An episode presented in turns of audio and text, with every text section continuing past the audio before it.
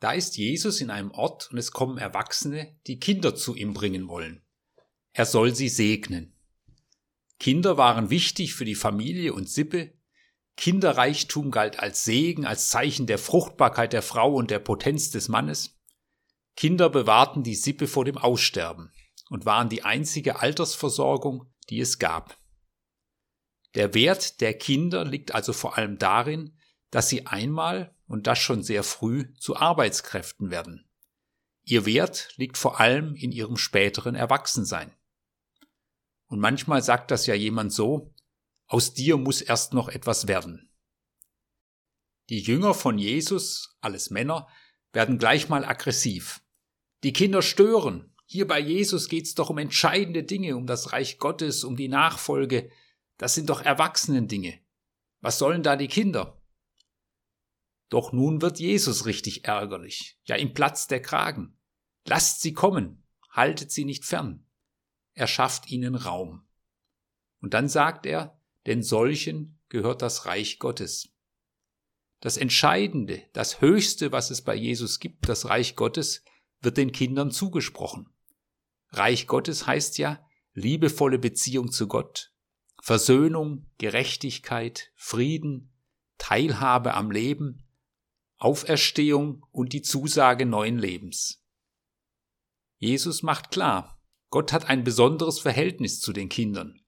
Ihr Wert liegt nicht erst in der Zukunft. Und auf einmal werden die Kinder zum Vorbild. An Kindern lerne ich, was für Gott wichtig ist. Jesus sagt, Amen, das ist sehr betont, wer das Reich Gottes nicht empfängt wie ein Kind, der wird nicht hineinkommen. Die Kinder die ohne Macht dastehen, die vor allem von Zuwendung leben und die neugierige Anfängerinnen und Anfänger sind im Leben, werden nun auf einmal zum Vorbild. Und Jesus macht damit deutlich, definiert euch nicht über eure Macht, eure Stärke, eure Titel, über das, was ihr erreicht habt. Im Himmel wird es keine Titel mehr geben. Entscheidendes im Leben ist geschenkt. Nehmt wahr, dass auch ihr immer wieder Anfängerinnen und Anfänger seid im Leben und im Glauben. Bleibt interessiert. Und dann drückt Jesus die Kinder an sich und segnet sie. Faszinierend. Da ist eine Frau. Sie hat seit zwölf Jahren ihre Tage, wie man so sagt, permanente Blutungen. Damit gilt sie als unrein, muss sich isolieren muss auf Berührungen, ja auf Ehe, Sexualität verzichten. Die Blutungen kosten Kraft. Viel Geld hat sie schon aufgewendet an Menschen, die ihr Heilung versprochen haben. Und nun nimmt sie allen Mut zusammen, tritt von hinten an Jesus heran und berührt ihn. Und Jesus spürt diese Berührung. Er spürt, dass eine Kraft von ihm ausgegangen ist. Wer hat mich berührt? fragt er. Die Frau erschrickt, denn als Blutende hätte sie ihn niemals anfassen dürfen. Aber Jesus wendet sich ihr zu, liebevoll. Dein Vertrauen hat dir geholfen.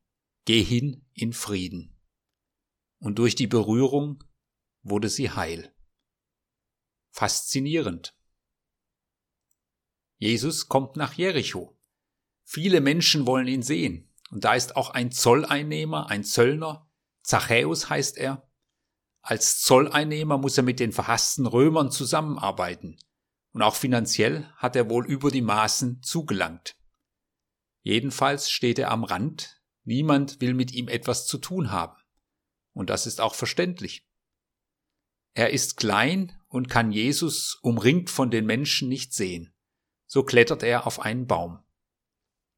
Doch Jesus nimmt ihn wahr, geht auf den Baum zu, schaut hinauf, sieht ihn an und sagt, Zachäus, steig herunter, ich muss heute bei dir in deinem Haus zu Gast sein. Die Menschen sind empört, verärgert. Sie hätten erwartet, dass Jesus sich Zachäus mal so richtig vorknöpft. Jeder in dieser Stadt hätte es doch mehr verdient, dass Jesus ihn besucht. Aber Jesus geht zu Zachäus ins Haus. Er weiß, dass sich manches nicht klären lässt, wenn man sich nicht miteinander an einen Tisch setzt. Manches muss man persönlich besprechen. Jedenfalls verändert diese Begegnung den Zachäus. Nicht das Schimpfen und die Wut der Menschen hat ihn verändert, sondern die Begegnung mit der geheimnisvollen Liebe Gottes, die sich in Jesus zeigt. Nun will ich, sagt er, die Hälfte meines Besitzes den Armen geben und es denen, die ich betrogen habe, vierfach erstatten. Ein Strafgefangener im Gefängnis hat es mal so ausgedrückt. Nicht die Verachtung der Menschen, nicht die lange Haft, nicht die Schläge, die ich erfahren habe, nicht die Drohungen haben mich verändert, sondern die Begegnung mit Jesus Christus, mit seiner Art. Faszinierend. Da sitzt Jesus mit seinen Jüngerinnen und Jüngern beieinander. Auch andere Menschen sind dabei. Da kommen Familienmitglieder, seine Mutter, seine Brüder, und sie schicken zu ihm und lassen ihn rufen. Und es ist für alle klar, dass Jesus dem zu folgen hat, denn der Familienverband hat Autorität.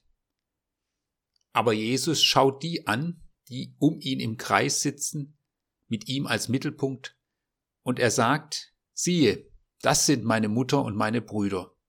Wer Gottes Willen tut, der ist mein Bruder, meine Schwester und meine Mutter. Jesus redet nicht negativ über seine Familie, sie ist ihm nicht unwichtig, aber er hat einen weiteren Horizont. Es gibt eine Familie, die über die leibliche Familie hinausgeht, die Familie der Kinder Gottes. Sein Blick geht viel weiter in die ganze Welt. Diese Sicht zeigt sich schon in seinem nächsten Umfeld. Da sind die Jünger und auch Frauen sind mit dabei, was damals nicht so üblich war. Und unter den Jüngern sind ganz unterschiedliche Menschen, die normalerweise nie miteinander umgehen würden. Da ist Simon ein Zelot, ein Widerstandskämpfer gegen die Römer. Und da ist ein Zöllner, einer, der mit den Römern zusammengearbeitet hat. Was sonst nicht geht, das geht bei Jesus, weil er der Mittelpunkt ist, weil er verbindet. Und das ist faszinierend und wegweisend. Faszination löst Lebendigkeit aus.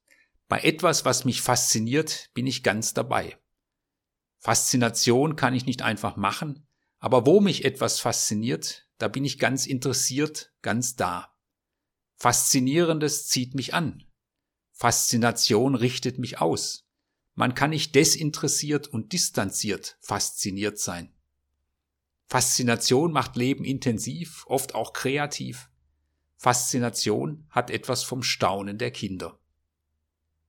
Wann und wo fühlst du dich lebendig, ganz präsent, ganz da oder auch mal ganz weg, ganz interessiert, fasziniert?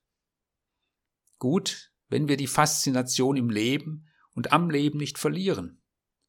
Gut, wenn die Faszination an Jesus uns packt. Zur Faszination gehört auch, dass uns etwas fremd und geheimnisvoll bleibt. Und so ist es auch mit Jesus Christus. Ich entdecke immer wieder Neues, begreife Neues, an ihm sehe ich, wie Gott ist. Aber er bleibt auch geheimnisvoll. Ich habe ihn nicht in der Hand. Er ist und bleibt herausfordernd. Aber auch das macht ihn so spannend und faszinierend. Und so haben damals bis heute Menschen etwas von dieser Faszination erlebt. Sie haben gespürt und spüren, bei Jesus kann ich zu Hause sein. Ich bin gesehen und das schenkt mir Ansehen. Jesus, zu dir kann ich so kommen, wie ich bin.